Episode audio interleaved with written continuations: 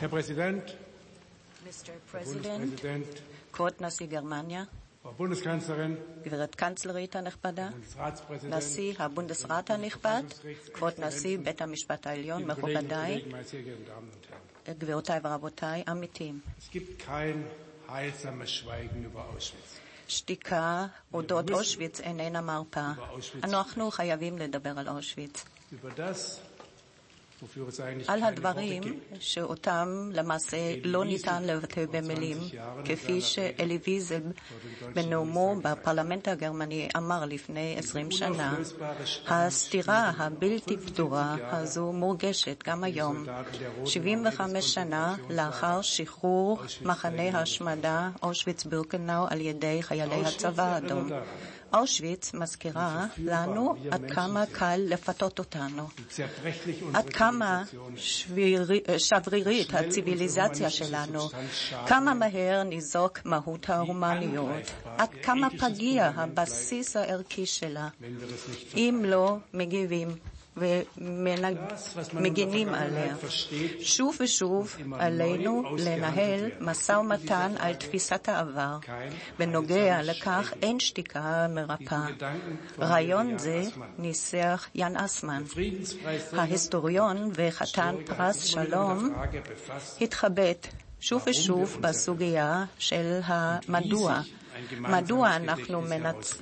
אה, מנציחים וזוכרים, וכמו עסק בשאלה של האיך, בתהליך מורכב ומפרך, אה, שבמהלכו הדממה המשתקת והמשותקת מתפוגגת בהדרגה. אנחנו חייבים לדבר על אושוויץ ועל האחריות שאנחנו נושאים עקב המאורעות ועל הלקחים מכך. בכל דור מחדש, אחריות זו קשורה בקשר הדוק למחויבות לשמור על כבוד האדם וזכויותיו הבלתי ניתנות לערעור. לשמור ולהיאבק למענם, לא להשאיר מקום לסטיגמטיזציה, להדרתם או רדיפתם של בני אדם שונים. מחויבות זו גם קשורה לאחריות ההיסטורית שלנו לקיומה וביטחונה של ישראל, לטיפוח היחסים המיוחדים בין גרמניה לישראל, לחיזוק הידידות יוצאת האופן שנשארת מודעת לתהום ההיסטורי, אך בד בבד מפנה את מבטה אל העתיד. לכן לכבוד לנו שאתה, כבוד הנשיא ריבלין, werden. להזמנה שלנו לנאום בפנינו.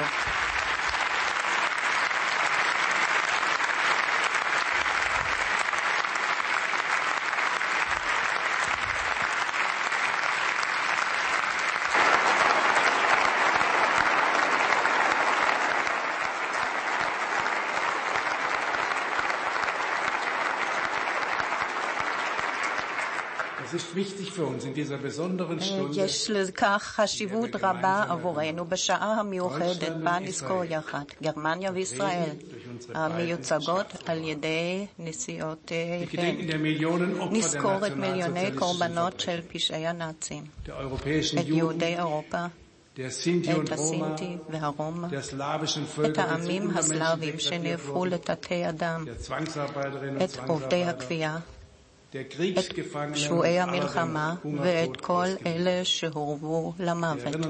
אנחנו זוכרים את כל אלה שנרדפו ונרצחו ermordet. מטעמים פוליטיים או דתיים. את כל אלה שהתנגדו באומץ רב למשטר הנאצי, ששמרו על צלם אנוש. ושילמו על כך בחייהם. נזכור את סבלם של ההומוסקסואלים ושל אנשים עם מוגבלויות, ונזכור את גורלם של אנשים בשולי החברה שכונו הסוציאליים. כמו כן, נזכור גם כל אלה שאומנם הצליחו להימלט מהמוות אך נשברו נפשית, וגם צאצאיהם שחיים בצל הטראומה עד היום. בנוגע לאושוויץ, השתיקה לא מרפאה, אך הזיכרון דואב. מרחק הזמן לא משנה דבר.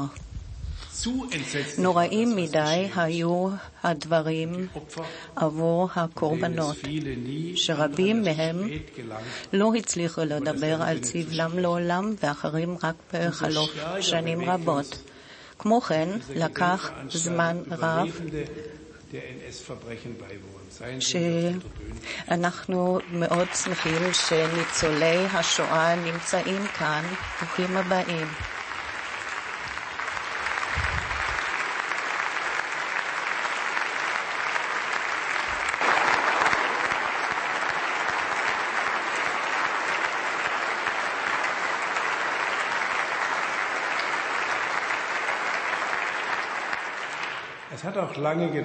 כמו כן, לקח זמן רב עד שאנו הגרמנים באמת התמודדנו עם העבר, במקום להסתפק בהכרת האשמה שארצנו נושאת. שוב ושוב ניסו, עדיין מנסים להמעיט בגורל גודל הפשע. לפרק, לפרש אותו מחדש, זה לא יצליח. זה חלק מהקונצנזוס החברתי הבסיסי, לקבל על עצמנו את האחריות ההיסטורית הזו. זה חלק בלתי נפרד מההגדרה העצמית של מדינתנו. מי שמשנה ומערער יסוד זה ייכשל.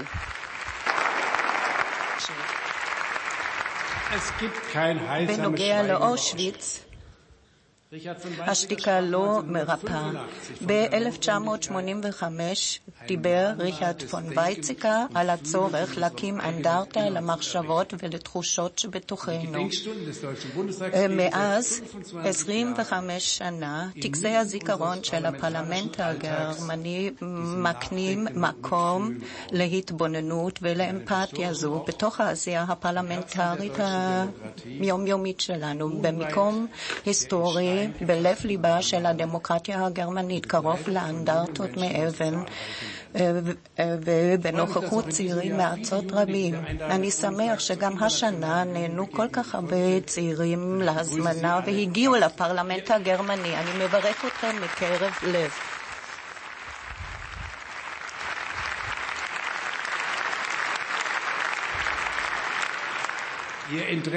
ההתעניינות והמעורבות שלכם מעוררת תקווה. כך נצליח למצוא צורות חדשות ואופנים חדשים לזכור. במהלך הימים האחרונים הצעירים ביקרו באושוויץ. הייתה להם הזדמנות לדבר עם ניצולים ולשמוע את עדותם. האומן דוד אולר היה בין אה, אלה ששרדו את התופת. הבוקר פתחו תערוכה כאן בפרלמנט הגרמני שמציגה את חייו ועשייתו האומנותית. כחבר הזונדרקומנדו הוא הוכרח לעבוד במשרפות ולקשט את המכתבים של האישים של הנאצים ומאוחר יותר עם ציורי, ציוריו של תאי הגזים והמשרפות הותיר עדות מפלחת לב דברים מרגשות עמוקות. הפסנתרן איגור לויט ליווה את התערוכה המוזיקלית. ההיסטוריה לא מספקת לנו הוראות הפעלה, אך מי שמעמיק בה מחדד את הרגישות כלפי ההתפתחויות בהווה ומסוגל לפרש אותם טוב יותר. אנחנו זקוקים לרגישות זו גם היום. דווקא היום, 75 שנה אחרי אושוויץ, קיימות עדיין אנטישמיות וגזענות בגרמניה בגוונים רבים. ג'רמי בורוביץ ורבקה בלאדי נמצאים היום היום בינינו שני רבנים. הם היו בבית הכנסת בהלה בזמן הפיגוע. התקפה שמצביעה על תאווה מפחילה לרצוח. בגרמניה יהודים שוב חייבים לפחד על חייהם. רק מדינה חזקה הפועלת בעקביות וחברה אזרחית אמיצה יכולות להיאבק בכך.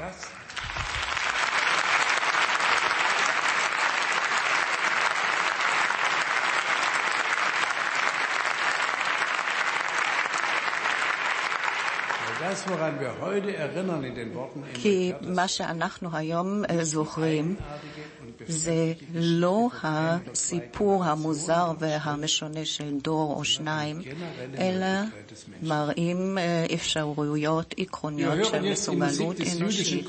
כעת נאזין למוזיקה של מלחין היהודי שמעון לקס. הוא שרד את אושוויץ כמנהל תזמורת המחנה.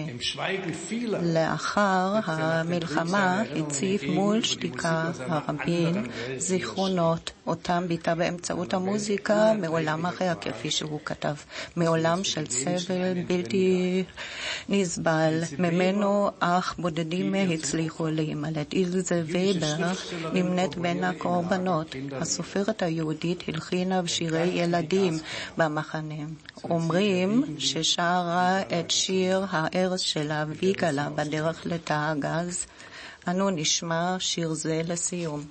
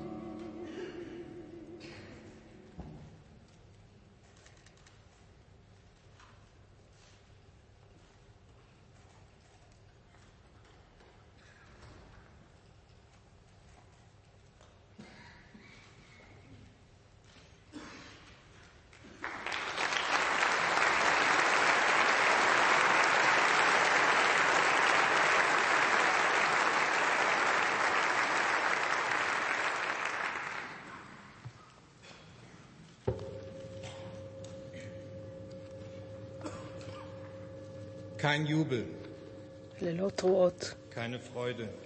ללא שמחה. Als die ersten Soldaten כשראשוני חיילי הצבא האדום פתחו את שערי המחנה, לא היה בנו כבר הכוח, אפילו לזה.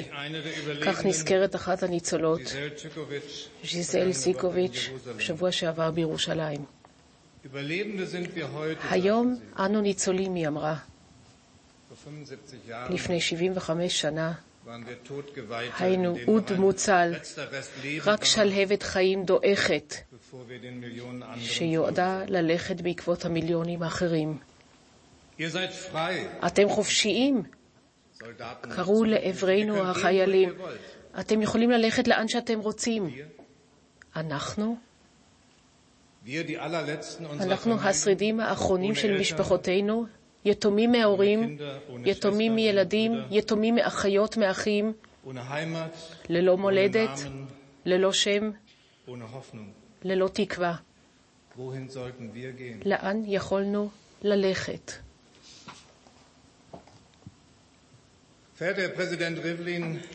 אדוני, חבר רובי ריבלין, קנצלרית יושב ראש בית החוקה, חברים, חברות, חברי פרלמנט, אורחים נכבדים, כשאלסנדר וורונצוב, יחד עם החברים שלו באוקראינה, החזית האוקראינית הראשונה עבר בצהרי 27 בינואר 1945, דרך ה... הסיסמה הצינית, העבודה המשחררת, היה, הוא נשא באמתחתו מצלמה, את המצלמה שלו. התמונות האלה, אנחנו מוכרות, מוכ... מכירים כתמונות ראשונות שצולמו לאחר שחרור מחנה השמדה אושוויץ-בירקנאו. תמונות של ילדים. המושיטים לצלם את זרועותיהם כדי להראות לו את המספרים המקועקעים על גביהן, המזהים אותם כאסירי המחנה, חשוכי גורל, נושאים סימוני סחורה צרובים באות קלון. כעדות לניסיון לגזול מהם צלם אנוש. אלה מראות של זוועה אינסופית, Es sind Bilder eines deutschen Verbrechens. קלסתר של פשע גרמני. כשאלכסנדר וורונצוב, עשרות שנים לאחר מכן, er דיבר על מה שראו עיניו דרך עדשת המצלמה שלו באותו יום. sagte er, הוא אמר, über diese Erinnerung את הזיכרון הזה, הזמן אינו יכול לטשטש. גבירותיי ורבותיי, הנשיא ריבלין היקר, שלשום עברנו יחדיו בשער מחנה אושוויץ. מעולם לא היו צעדיי כה כבדים. מעולם לא הייתי כה אסיר תודה על חבר שפסע לצידי. לנגד עינינו היו הצילומים של החייל הסובייטי. סיפורים של. הניצולים הדהד באוזנינו. שלושה מהם היו עמנו מגרמניה, באושוויץ, וסיפרו לנו על הישרדותם כילדים, לבדם, קרועים מהוריהם, עוברים שבעת מדורי גיהינום. אם נדמיין ולו אף לרגע את תחושת היתמות של ילד באושוויץ, אולי נוכל להבין את משמעות החזרה למקום הזה עבור השורדים. מר גרדוש, מר טאוסיג, מר הולן. אני מודה לכם על זה שליוויתם אותנו, ואנחנו מודים לכם ולכל הניצולים האחרים שנמצאים פה, שאתם נמצאים כאן היום.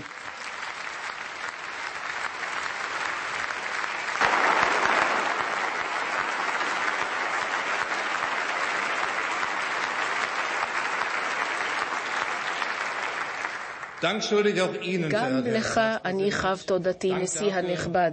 תודה על כך שזכיתי לשאת דברים לפני כמה ימים אחדים כנציג של גרמניה ביד ושם, ועל שזכיתי להיות לצדך כשציינו את שחרור אושוויץ, ועל שבאנו מאושוויץ יחד לברלין, ואנו נושאים כאן היום דברים בבונדסטאג הגרמני. גבירותיי ורבותיי, עצם זה שנשיא ישראלי פוסע במשעול הזיכרון הכואב לצידו של גרמני, שנשיא ישראלי נושא דברים במשכן זה, ביום זה, בלב הרפובליקה שלנו, ממלא את ליבי בענווה עמוקה. ראובן ריבלין היקר, זו מתנה. תודה בשם ארצי.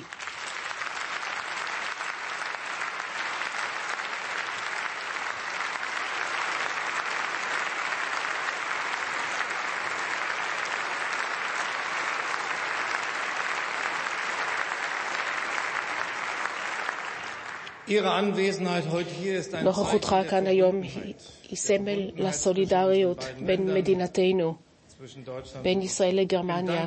אני מוקיר על כך תודה. יתרה מזאת, אני רואה בכך התחייבות, התחייבות להיות ראויים ליד שישראל הושיטה לעברנו. כי אני יודע שהפיוס הוא מעשה של חסד, שאנו הגרמנים לא יכולנו לקוות לו, ובטח לא לצפות לו. אולם ברצוננו להיות ראויים לכך, הנשיא ריבלין, לא נשכח. אנו ניצבים לצידה של ישראל.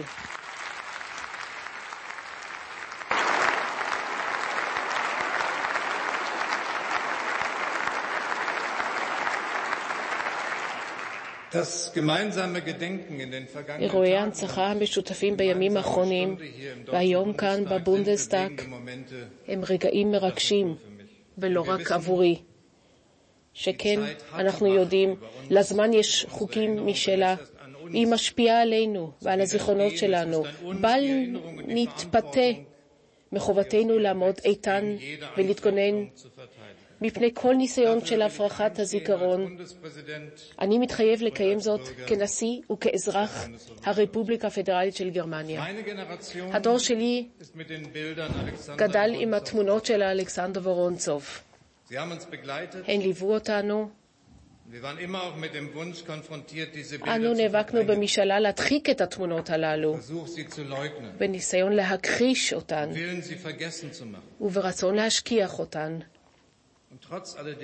ועל אף כל אלה, אנו הפכנו לעדים לעוצמתן על הזמן. התמונות הללו ועדותם של אנשים כמו אלי ויזל, ברוניסלב גרמק, חורחה סמפרון, סימון וייל, ארנו לוסטיגר, שמעון פרץ, זוני וייש, דניאל גרנין, רות קלוגר, אניטה לסקר ולפיש, סליחה, ושאול פרידלנדר במקום הזה, בבונדסטאג הגרמני, דיווחו. אינו ניתן להכחשה.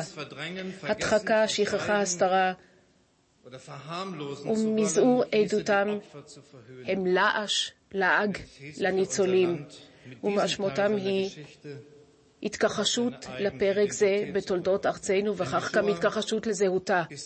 השואה היא חלק מההיסטוריה והזהות הגרמנית. קודמיי לתפקיד יכלו להסתמך על הסכמה כללית רחבה דמוקרטית. זו שזכתה להכרה במקום הזה הוביל לכך תהליך ארוך ומייגע של עשרות שנים, אבל אני גם נזכר שהרבה גרמנים מהדור שלנו הצליחו להתפייס עם מולדתם רק בזכות התמודדות זאת. Heute zum Selbstverständnis unseres Landes gehört, איש מהדמוקרטים במשכן זה אינו חולק על כך שההתמודדות עם האשמה ההיסטורית מהווה חלק מהתפיסה העצמית של עצמנו. כך חשב רומן הרצוג בעת שיזם את יום הזיכרון הזה לפני עשרים שנה, באומרו במעמד זה כי שאלה אינה אם, אלא באיזה אופן אנו זוכרים. נידרש למצוא אופנים חדשים להנציח את העבר לדור צעיר, ששואל כיצד עבר זה קשור אליו או לחייו היום. נידרש לתת תשובות חדשות לגרמנים צעירים שהוריהם וסביהם הגיעו אלינו מארצות אחרות. ואומרים, לכם יש ההיסטוריה שלכם, ולנו ההיסטוריה שלנו. אסור שהתשובה תהיה כך. לא, הלקחים מההיסטוריה שלנו יכולים וחייבים להיטמע כחלק מהתפיסה העצמית האזרחית של הגרמנים כולם. שכן האחריות כאן והיום מוטלת על כולנו.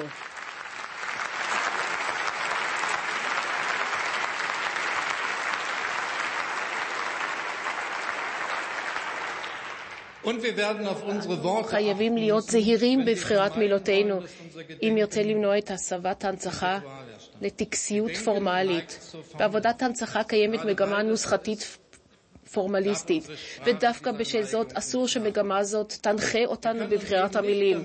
אל לנו להסתפק באפיון השואה כבלתי נתפס, נתפסת. אנו רוצים לתאר את הבלתי יתואר, לתפוס את הבלתי נתפס, לבכות את מה שעבד למען הנספים, יהודי אירופה, בני רום, הסינטי, הנרדפים הפוליטיים ההומוסקסואלים החולים והנכים, והנרדפים שתויגו כאסוציאליים או פושעים מקצועיים. מי שרוצה להבין את הפשעים, חייב להתחקות אחרי השבילים הארוכים שהובילו לשער מחנה אושוויץ. פסי רכבת שהסתיימו ברמפה, לוחות הזמנים של הרכבת, הלוגיסטיקה של המוות.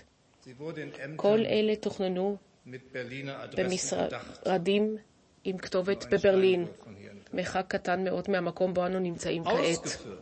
הביצוע והתפעול התרחשו ביותר מאלף מחנות ואלפים רבים של אתרי רצח. במקומות שמרוחקים במזרח, מקומות שאת שמותיהם גרמנים רבים לא שמעו מעולם. פונר, מאלי טרוסטנץ, מיזוץ' וחלמנו.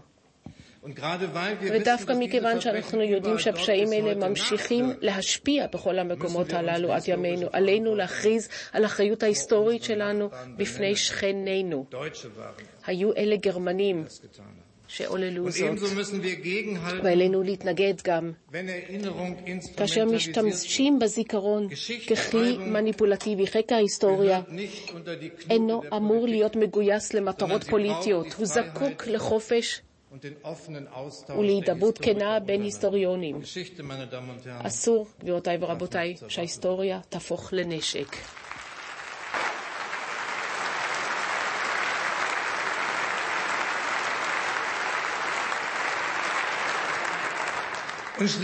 ולבסוף, אדם הרוצה להבין חייב לזכור את שורשי תפיסת העולם הנציונל-סוציאליסטית.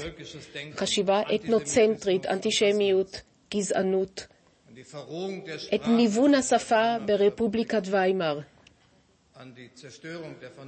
הרס התבונה, השימוש באלימות ככלי בעימותים פוליטיים,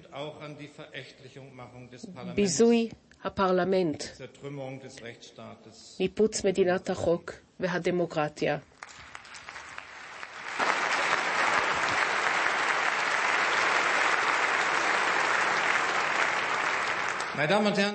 גבירותיי ורבותיי, המשפט הראשון בחוקה שלנו מבהיר לכל מי שיכול ורוצה לקרוא אותו מה התרחש באושוויץ. מדינת החוק החופשית הדמוקרטית היא היפוכה של התפיסה ההתנוצנטרית, היא מציבה את כבוד האדם של כל אחד ואחת Wer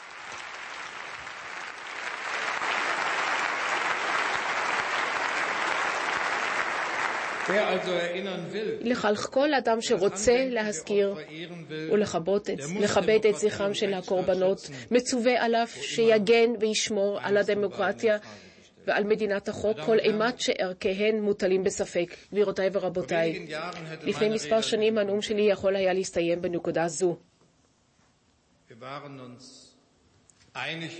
הסכמנו לגבי לקחי העבר ועל כך שיש לטפח תרבות של זיכרון יחד במדינה הזאת. Doch ich fürchte, אולם אני חושש. כי ביטחוננו Ich בהסכמה wünschte, ich könnte זו recht בנו. הלוואי ויכולתי. במיוחד מול אורחינו מישראל, הלוואי שיכולתי לומר היום בלב שלם, wir Deutsche haben verstanden. אנחנו הגרמנים הבנו. Doch wie kann ich das sagen? אבל אולם, כיצד אוכל לומר זאת בעת ששנאה והסתה מתפשטות לכל עבר, כאשר שוב מטפטף רע לאומני לשיח הציבורי, גם אצלנו. כיצד אוכל לומר זאת כאשר חבישת כיפה? מהווה סיכון לביטחון האישי, או שיהודים חייבים, את זה אני לא המצאתי, חייבים להסתיר את המנורה לפני שמגיע פקח שעון החימום.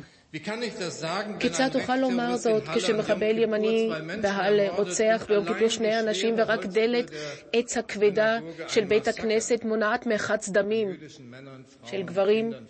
נשים וילדים יהודיים.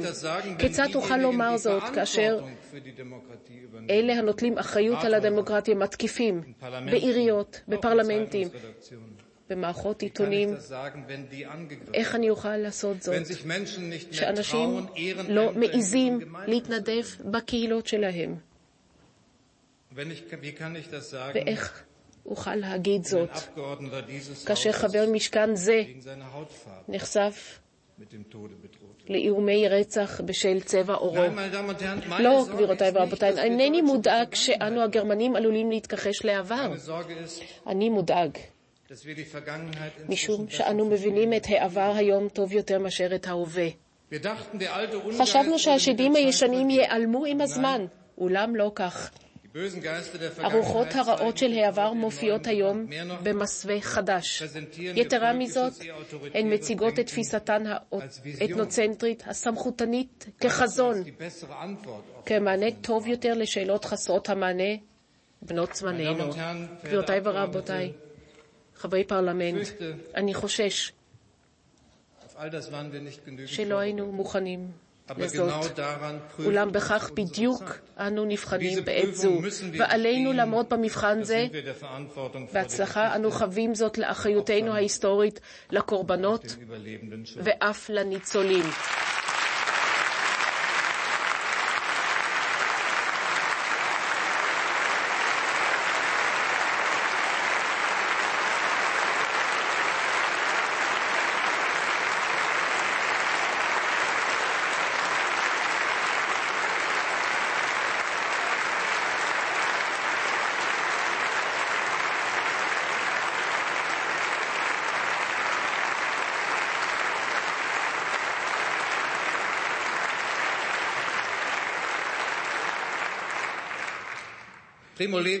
פרימו לוי אמר, זה קרה.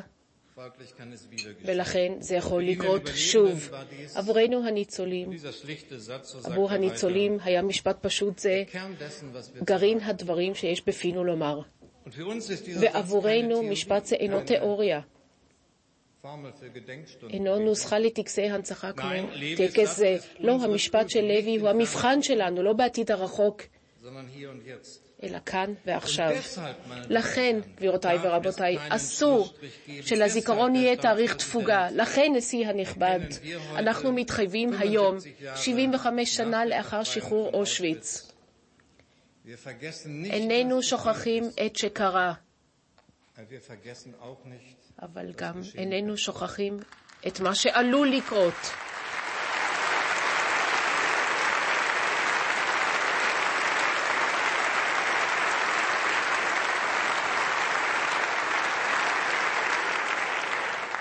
רבותיי אני משוכנע כי הרוב הגדול בארצנו. בעד הדמוקרטיה. הרוב הגדול מודע לאחריותנו. לכן הבה נמלא אותה. נתייצב מול השדים מן העבר, למען העתיד. נילחם באנטישמיות, בגזענות, ובשאיפות לאומניות. לא ניכנע לפיתויי הסמכותנות. נתווכח באמצעות נימוקים ולא בשנאה. נחיה ונתנהל כשכנים טובים באירופה. הנשיא ריבלין, אנחנו רוצים להראות לישראל ולעולם שמדינתנו לא מנצלת לרעה את האמון החדש שניתן בה. כך מצווה לנו הזיכרון. כך מצווה לנו הזיכרון, כדי שמה שעלול לקרות לא יקרה. תודה רבה.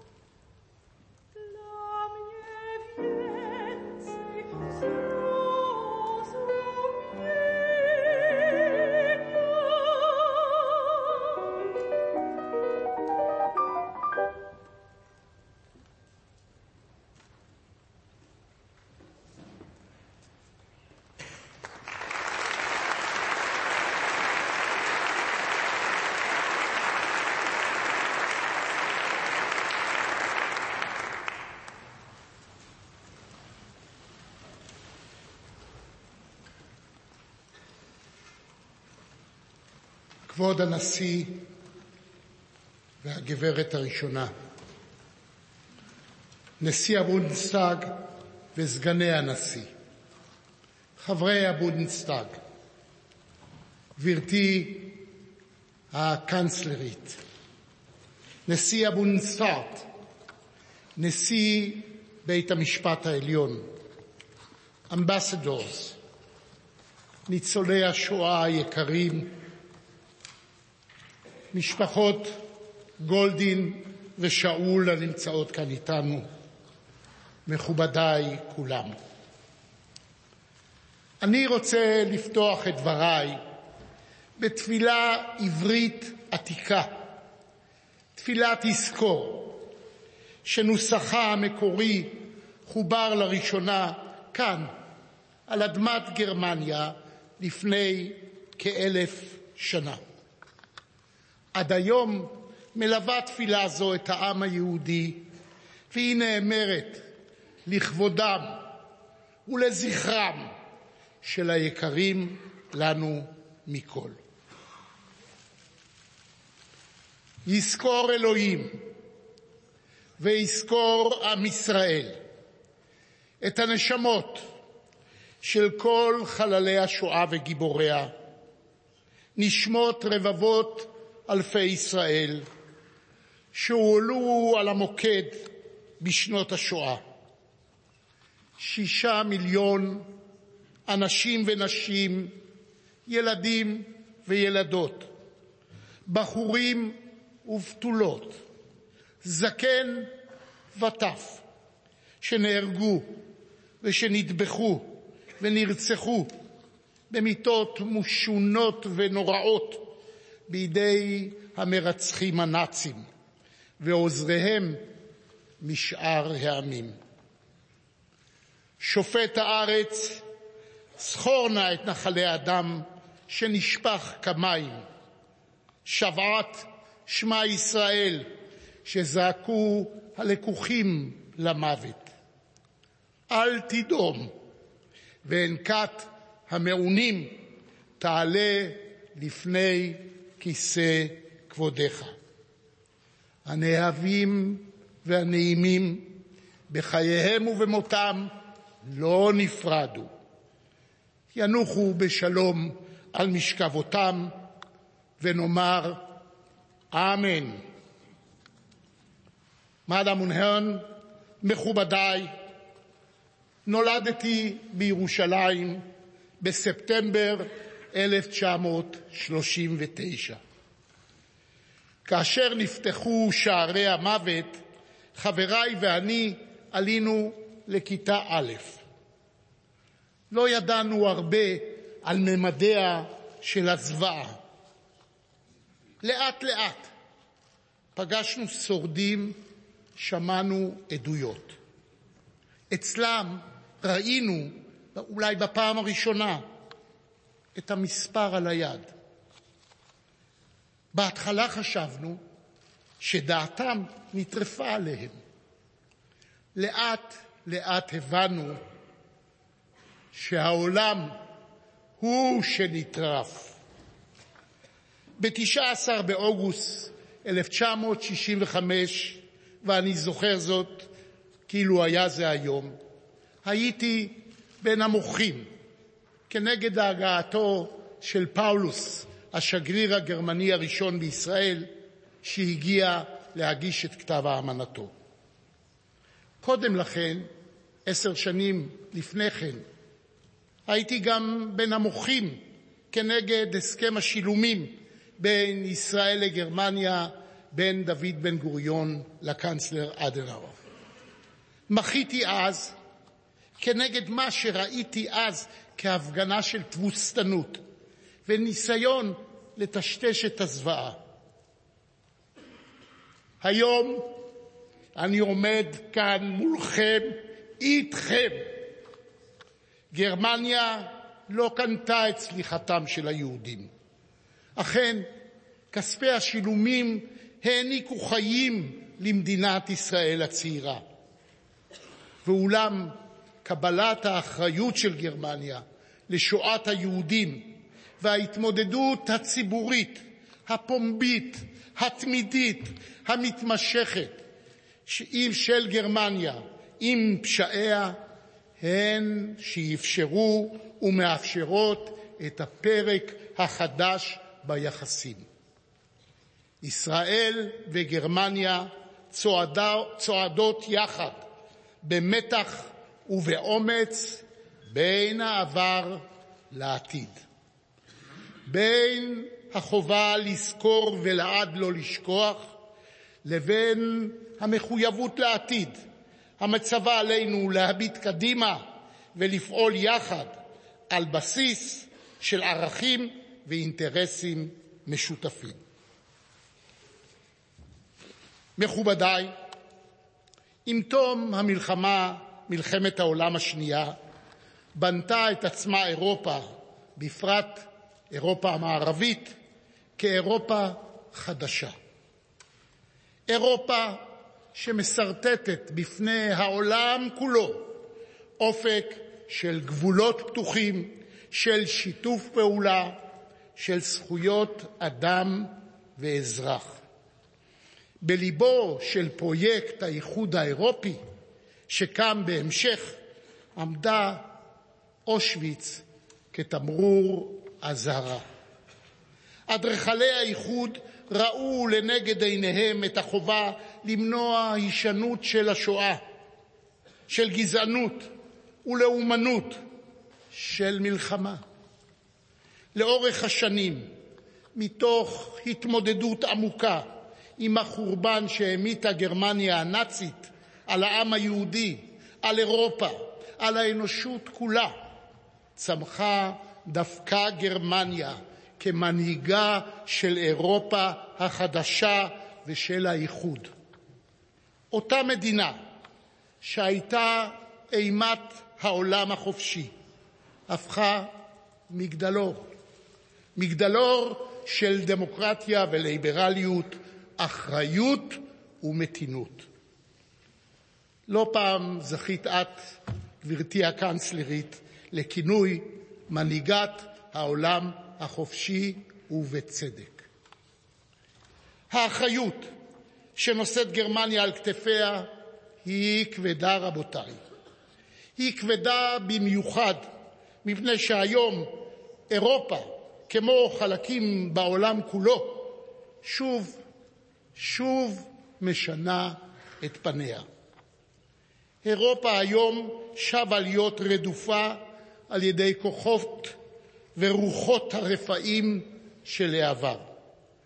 תפיסות של עליונות, טהרנות לאומנית, שנאת זרים, אנטישמיות בוטה, בוטה ועכורה מרחפת על פני אירופה כולה. מן הימין ועד השמאל הקיצוני, האנטישמיות מחלחלת ללב ההנהגה האירופאית. חשוב לי מיד להבהיר, איננו, איננו כלל בשנות השלושים. איננו עומדים על סיפה של שואה שנייה, או כל דבר אפילו שמתקרב לזה. אבל אי אפשר להתעלם מהאנטישמיות החדשה-ישנה, מהגזענות ומשנאת האחר, בפרט היהודי, המוסלמי והזר, ששבה להרים ראש.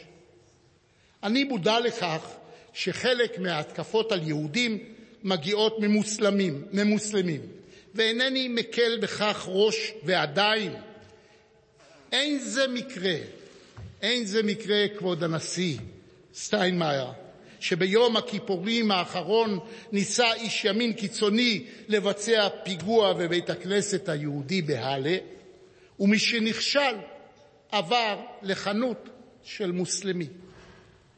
הערכנו מאוד את ביקורך, הנשיא שטיינמאייר, במקום, שם בבית הכנסת בהאלה, למחרת האירוע.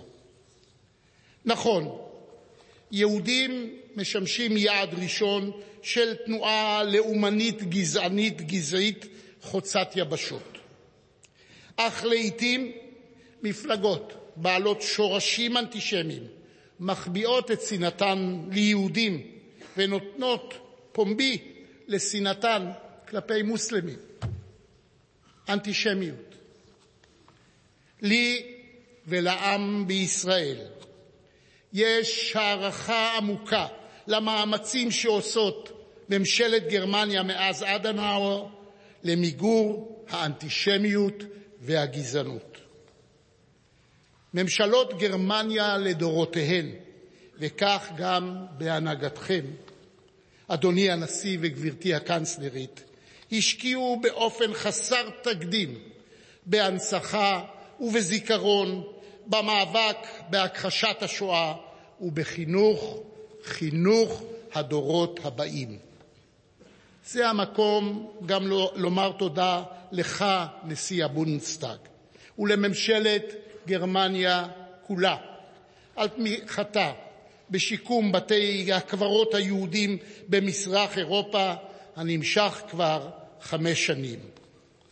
אנו מברכים על ההשקעה העקבית הזאת. יחד עם זאת, אנחנו שותפים בדאגה איתכם יחד מכך שיש פער. יש פער בין ההשקעה לבין העקשנות, העומק והכרוניות הבלתי נתפסת של האנטישמיות. בעשורים הראשונים אחרי מלחמת העולם השנייה האמנתי שעוצמת הזעזוע ממה שאירע, ההבנה האנושית של התהום והחורבן אליהם מוליכה השנאה, יספיקו כדי למגר את האנטישמיות מהעולם ולנצח. היום, כפי שאמר זאת הנשיא, היום לצערי אני מבין שאין דבר כזה.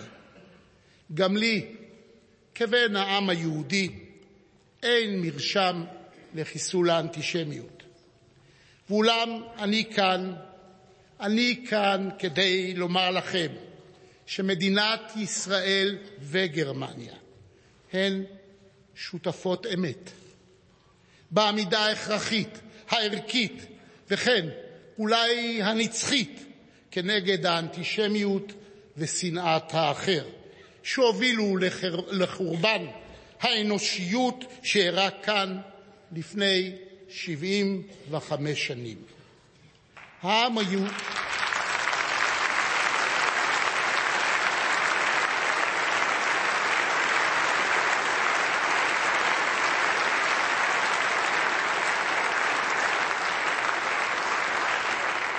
היהודי הוא עם זוכר.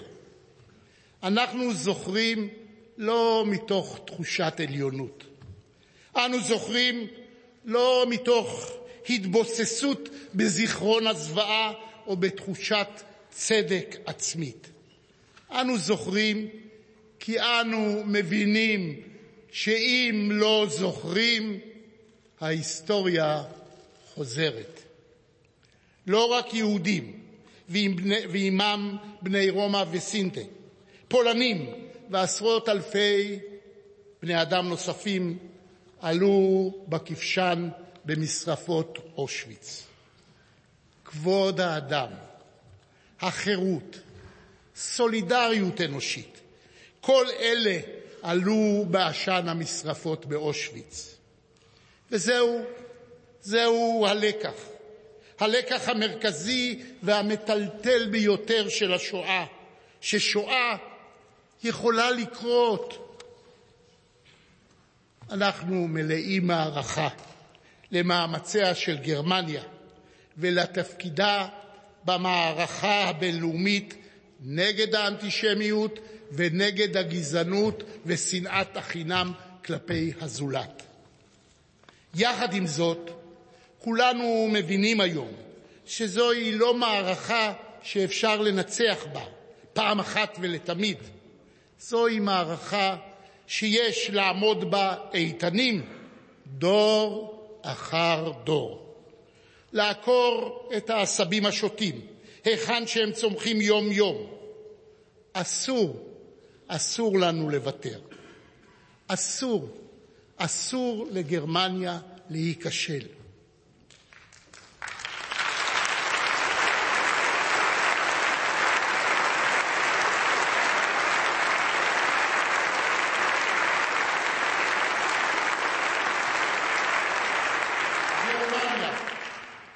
גרמניה, הארץ שבה נהגה הפתרון הסופי, נטלה על עצמה את האחריות. נטלה על עצמה את האחריות להגן על ערכים לאומיים ליברליים במציאות שבה הם נשחקים כנגד גלי פופוליזם. אם בגרמניה ייכשל הניסיון לעמוד בפרץ, זה עלול להיכשל בכל מקום. אם במקום שבו נולדה שואת היהודים לא יצליחו לחיות בצורה חופשית, הם לא יוכלו להיות חופשיים מפחד בשום מקום באירופה ובעולם. אני פונה אליכם, חברי הבית הזה, ידידינו, אירופה והעולם כולו נושאים את עיניהם לגרמניה. האחריות מונחת לפתחכם. אינני אומר זאת מתוך הטפת מוסר, אלא מתוך שותפות, מתוך דאגה, מתוך כבוד והערכה למאמצים הכנים והאמיתיים שאתם עושים. אני יודע שאתם מתמודדים עם אתגרים רבים. יחד עם בנות בריתה, גרמניה נושאת על כתפיה את ההובלה, הובלת האיחוד האירופאי, את תפקיד ההובלה העולמית בהתמודדות עם משבר האקלים, את חובת ההתמודדות עם משבר הפליטים וההגירה הבין-לאומי. אני מאמין ומייחל שאזרחי גרמניה וההנהגה המובילה אותם ימשיכו גם בעשורים הבאים להדוף את השנאה וההסתה, להמשיך ולשמש דוגמה למנהיגות שהמחויבות ההיסטורית, האחריות, המתינות והסובלנות הם נר לרגליה.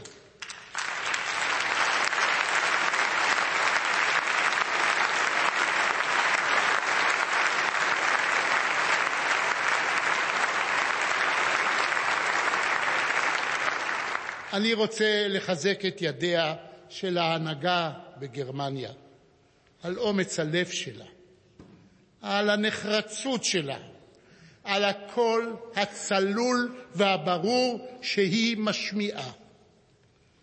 למרות שאיננו יכולים להעלים את האנטישמיות ושנאת האחר, לעולם, לעולם לא ניתן להם שוב להביס אותנו. לעולם לא ניתן להם להביס אותנו.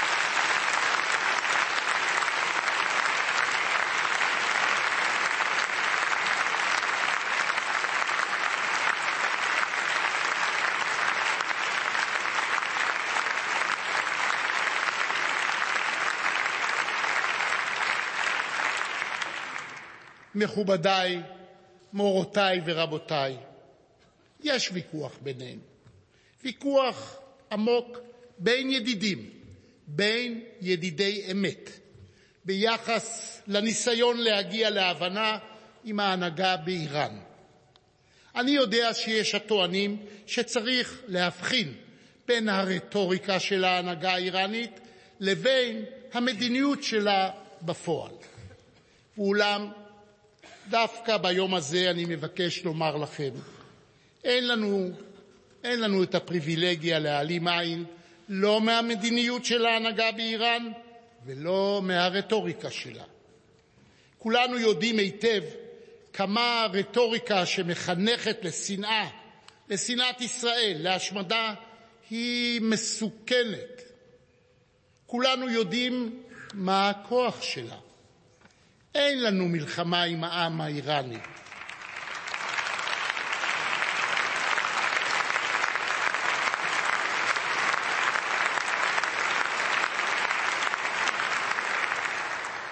אין לנו מלחמה עם העם האיראני, להפך, בין העמים, בין העמים קיימים קשרים חמים ומשמעותיים. בישראל חיה קהילה גדולה של יהודים יוצאי איראן, קהילה שהיא גאה במורשתה ובתרבותה ובמוצאה. ואולם לדאבוננו, האיום שמהווה היום ההנהגה באיראן האיום איננו שאלה תיאורטית. עבורנו זוהי שאלה קיומית. לא אנחנו הגדרנו את זה כך, אלא דווקא ההנהגה האיראנית, הטוענת בהחלטיות שהיא חותרת לגדוע את קיומה של מדינת ישראל ומצהירה שהשמדתנו היא עבורה מטרה מדינית פוליטית. איננו בשנת 1938. לא. עם זאת, לא נעצום עין כשהם מעבירים לארגוני הטרור החונים על גבולותיה של ישראל מאות מטוסים ומשאיות עמוסים באמצעי לחימה מסוכנים ובהם טילים מדויקים שמטרתם היא אחת: פגיעה בתל אביב ובירושלים, בחיפה ובבאר שבע ובשאר ערי ישראל.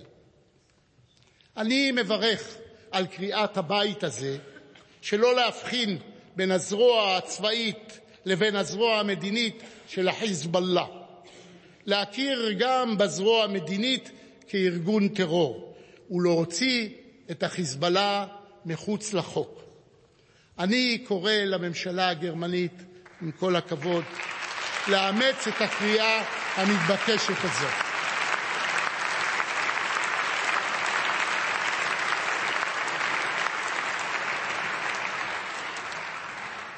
מדינת ישראל יודעת להגן על עצמה.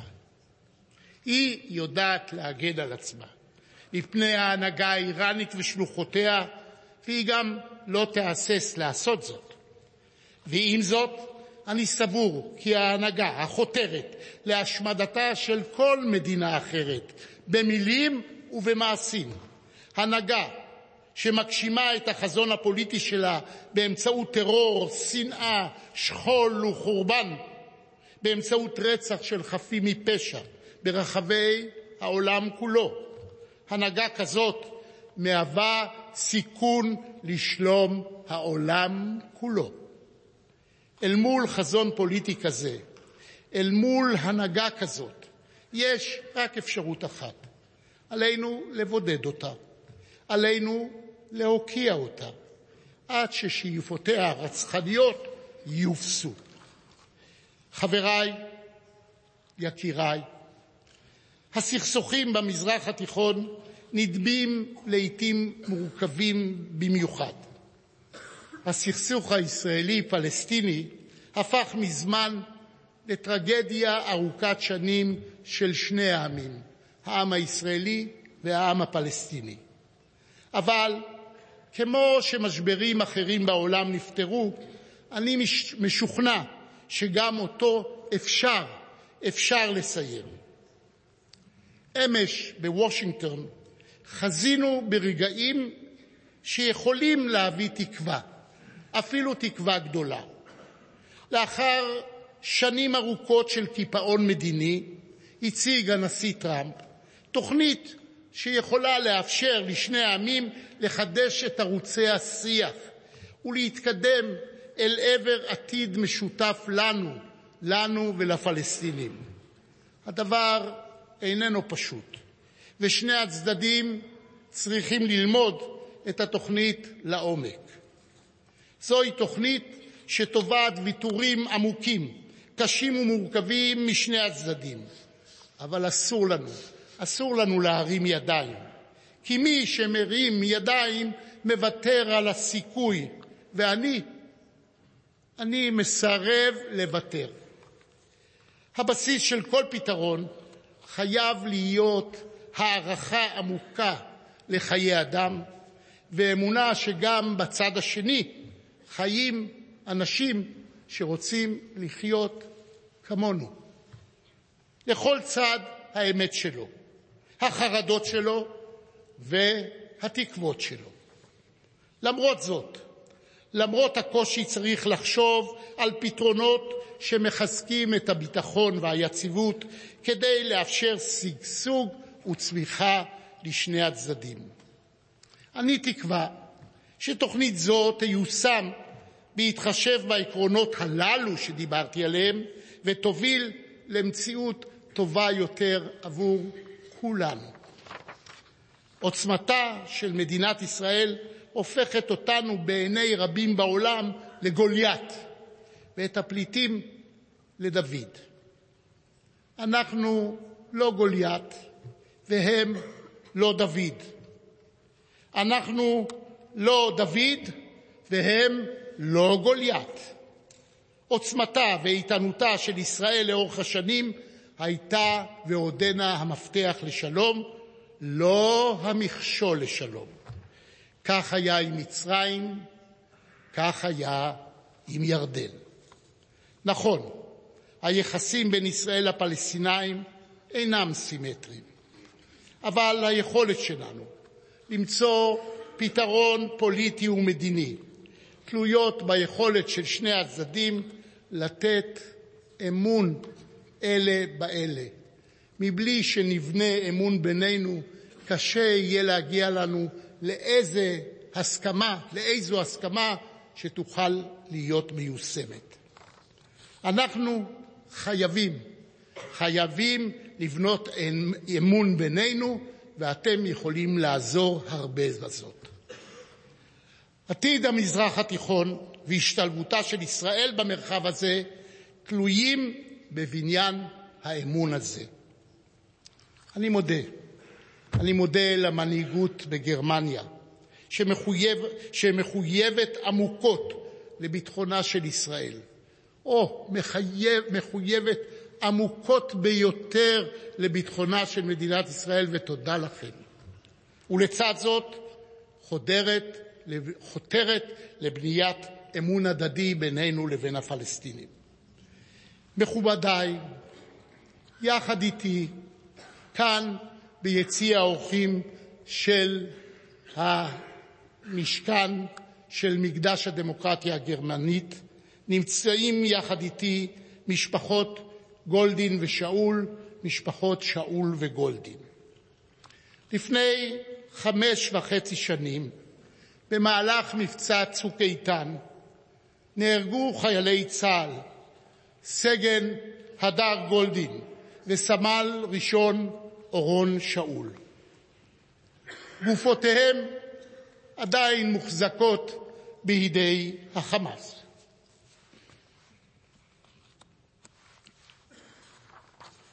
אנחנו שבים ומבקשים את עזרתה של גרמניה ושל הקהילה הבינלאומית כולה בהשבת בנינו ועימם גם אזרחים אחרים הנמצאים בידם של אנשי החמאס המוחזקים בניגוד לדין הבין-לאומי ולצו המצפון.